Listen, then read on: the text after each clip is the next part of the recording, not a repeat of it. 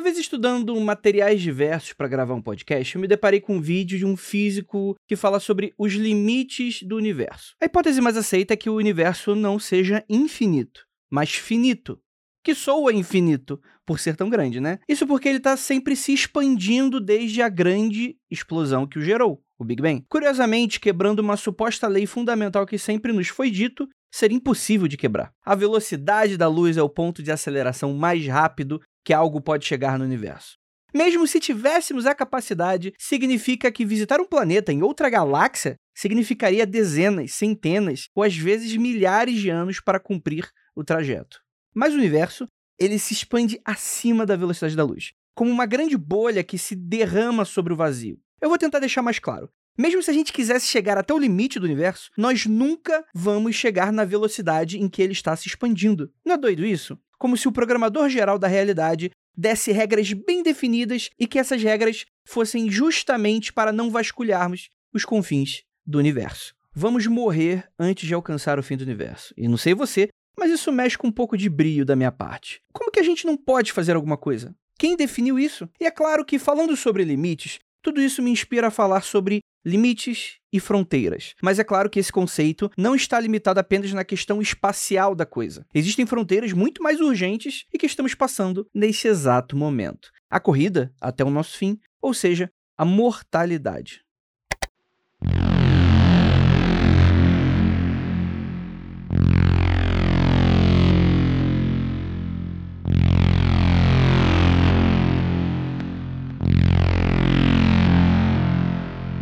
vazio, o apagamento, a interrupção de algo. Morrer talvez seja o maior medo de qualquer pessoa que já viveu, vive ou viverá. É uma batalha que sempre perdemos e que, mesmo assim, sempre nos mantemos em busca de um final diferente, mesmo que simbolicamente representado como o nosso legado. Você já deve ter escutado a frase do poeta cubano José Martí: Há coisas que um homem deve fazer na sua vida: plantar uma árvore, ter um filho e escrever um livro que sugere a construção do legado em três formas distintas com o mesmo objetivo.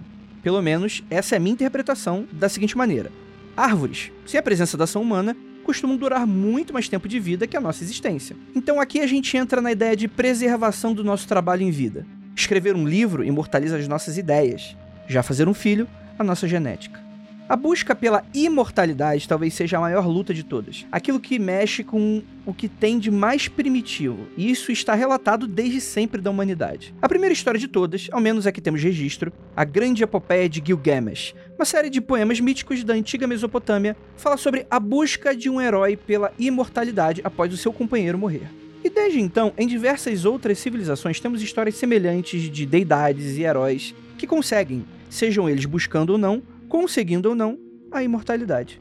Como um animal simbólico que somos, essas histórias falam muito sobre a gente, sobre como nós encaramos essa realidade fria, implacável, que é a ação do tempo sobre o nosso corpo. No século passado, talvez por falta da forma dos mitos mais clássicos, a nossa luta pela eterna vivência tomou a ficção de assalto. Você já sabe, né? Filmes de aventura, horror, ficção científica falam sobre humanos que ousaram ser maiores que deuses. Interessante sempre perceber que na antiguidade a vida eterna era uma consequência da vontade divina, com seres que transcendem a matéria e se tornavam deuses ou ferramentas do sagrado.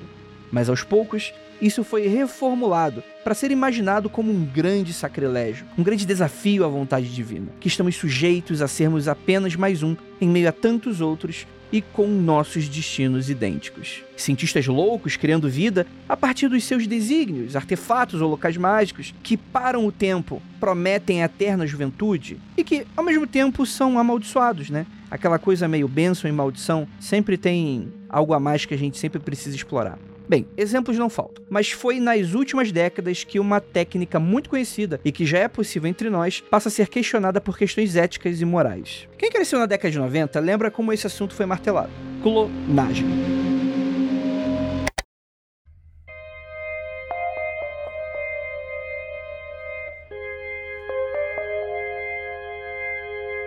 Desde novelas, filmes e livros, o assunto bombava e com ele todas as questões levantadas.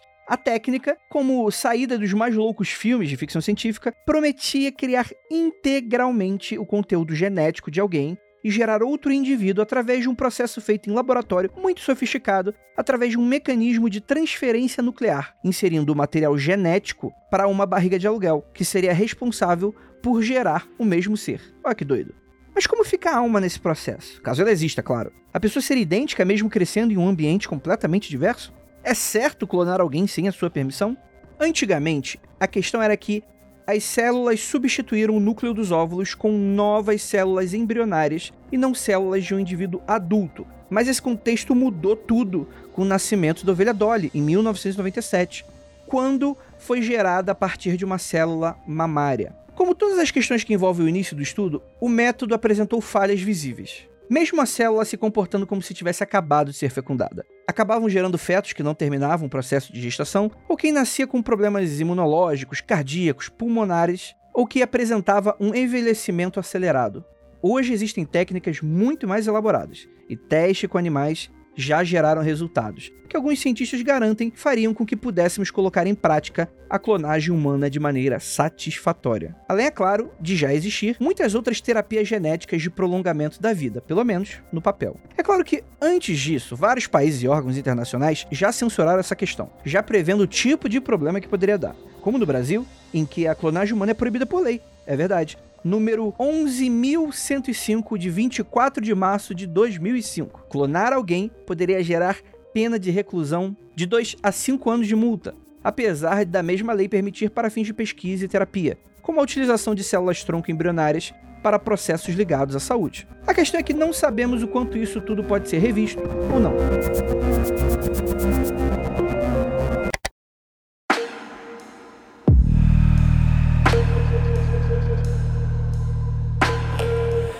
Isso mostra com um evento bastante aterrador. Né? Detido após anunciar que havia criado os primeiros bebês geneticamente modificados do mundo, teve um chinês, o He Jiankui, que acabou de deixar a prisão, né? Tem pouquíssimo tempo. Apesar de não ter clonado no sentido estrito da palavra, a gente está falando de modificação a nível celular de bebês com propósito que, apesar de positivo, que seria a cura e resistência do vírus HIV, poderia gerar consequências bastante adversas, como eu falei, envelhecimento precoce, doenças genéticas e diversos outros males que a gente sequer tem como saber. Ele foi condenado na China, e uma carta pública foi feita por centenas de geneticistas chineses condenando o feito, e que anunciam que será avaliado de perto para ver o impacto que a experiência poderia ter causado na vida desses bebês. A discussão toda tem uma óbvia linha que as pessoas se negam a cruzar, como se a vida eterna fosse o privilégio apenas do divino, e um tipo de monopólio daquilo que pode viver para sempre e daquilo que não pode.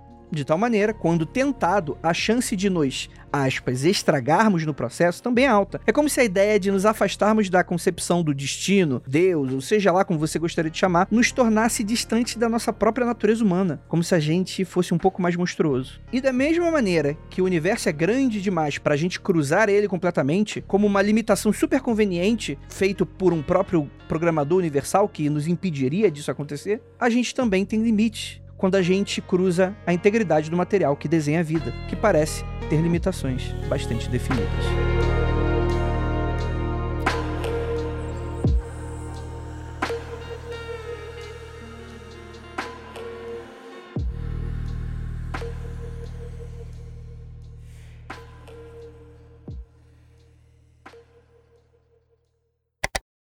Que você acha sobre isso? Comente com a gente nas nossas redes sociais, lá no arroba mundo freak no Twitter e no arroba mundo freak no Instagram. E a ideia desse podcast foi inspirada muito porque a Imagem Filmes nos chamou para passar uma mensagem para você. E esse episódio é um oferecimento do filme A Profecia do Mal, que estreou agora dia 26 de janeiro. O filme apresenta a disputa entre o bem e o mal, tendo como alvo um clone de quem? Do homem, Jesus Cristo. É, rapaz. Uma poderosa empresa de biotecnologia faz uma descoberta de ponta, permitindo a clonagem de pessoas a partir de meros fragmentos de DNA, inclusive figuras históricas. Por trás dessa empresa empresa está um grupo de satanistas que rouba o santo sudário, ficando em posse do DNA de Jesus Cristo. E o clone será a última oferenda a quem? Ao tinhoso, ele mesmo, o capeta. O arcanjo Miguel vem à Terra e fará de tudo para acabar com essa profecia do mal.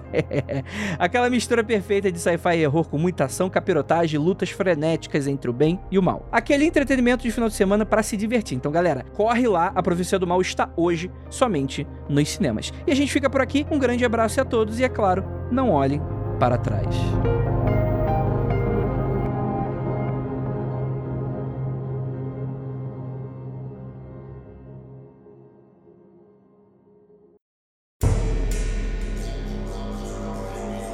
Cadáver Ouve Podcast é um programa do Mundo Freak, disponível graças aos nossos apoiadores que financiam o projeto. Acesse apoia.se barra confidencial e faça parte você também. Nos vemos na próxima transmissão.